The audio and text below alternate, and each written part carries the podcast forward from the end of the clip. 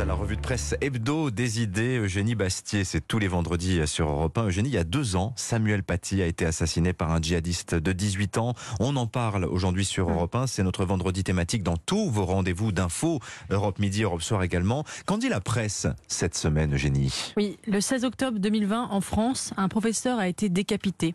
Décapité. Il faut répéter ce mot inlassablement, écrit Natacha Polony dans Marianne, qui affirme, elle, que l'indifférence a gagné. Alors faut-il être aussi pessimiste qu'elle?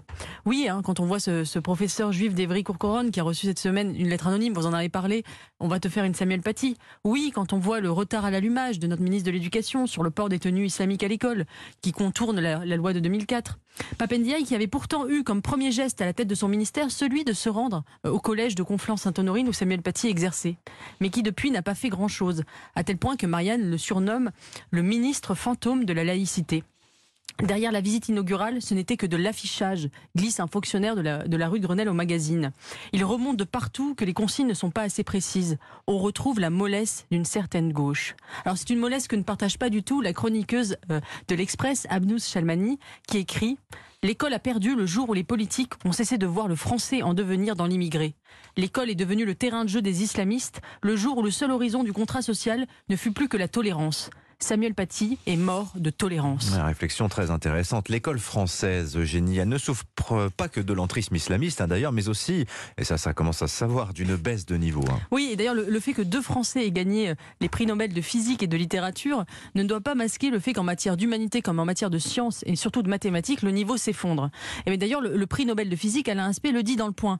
Il faut donner envie aux jeunes de faire de la science. Il déplore la médiocrité de la culture scientifique dans notre pays. Cela s'explique selon lui par le fait que en France, on ne valorise que la culture littéraire, qui est perçue comme la seule prestigieuse.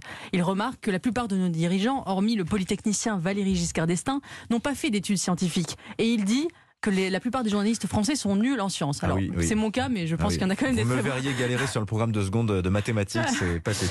Euh, mais d'ailleurs, c'est vrai, c'est vrai qu'on a beaucoup moins entendu parler d'Alain Aspect que d'Annie Arnaud dans les journaux. Mais faut-il vraiment opposer les lettres et les sciences? Ce n'est pas du tout l'avis d'Olivier Rey, philosophe et mathématicien, qui, dans la revue des Deux Mondes, dit, euh, écrit que la culture littéraire et surtout la maîtrise de la langue et donc de la logique et donc de la capacité à raisonner sont indispensables pour faire des mathématiques. Je le cite les fleurs mathématiques ont grande peine à s'épanouir sur une terre linguistique laissée en friche. Ah voilà, on peut faire des belles phrases en étant mathématicien. Alors voilà, l'entrisme communautaire, le déclin scolaire. Il y a une troisième fracture à l'école, Eugénie. C'est celle entre les garçons et les filles. Oui, et alors c'est ce qu'on apprend au détour d'un article d'Édouard Tétrault dans le Figaro sur un livre qui fait beaucoup parler outre-Atlantique, aux États-Unis, des garçons et des hommes, de l'intellectuel anglo-américain Richard Reeves. Et c'est un pavé dans la mare parce qu'il décrit une réalité totalement occultée à une époque où on ne parle que de féminisme. C'est le déclin scolaire et la prolétarisation d'une part grandissante des petits garçons qui deviennent ensuite des hommes.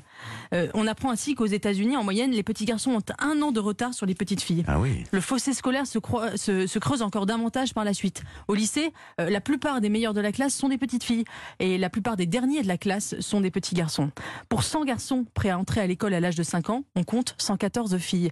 Et ce décalage est aussi palpable en France et dans tous les pays de l'OCDE. Le grand effacement, comme on pourrait l'appeler, euh, des, des garçons est une réalité tangible. Mais pendant ce temps-là, notre ministre de l'Éducation, lui, préfère enseigner la lutte contre les stéréotypes de genre. Merci beaucoup, Eugénie Bastier. De quoi, on vous retrouve vendredi prochain, vous aussi. Merci beaucoup pour votre regard. De quoi l'assassinat de Samuel Paty est-il le nom? On va poser la question dans un instant à Philippe Val et au professeur Yanis Roder. Il est membre du Conseil des sages de la laïcité de l'éducation nationale. Ils sont tous deux les invités du Club de la presse européen dans une poignée de secondes.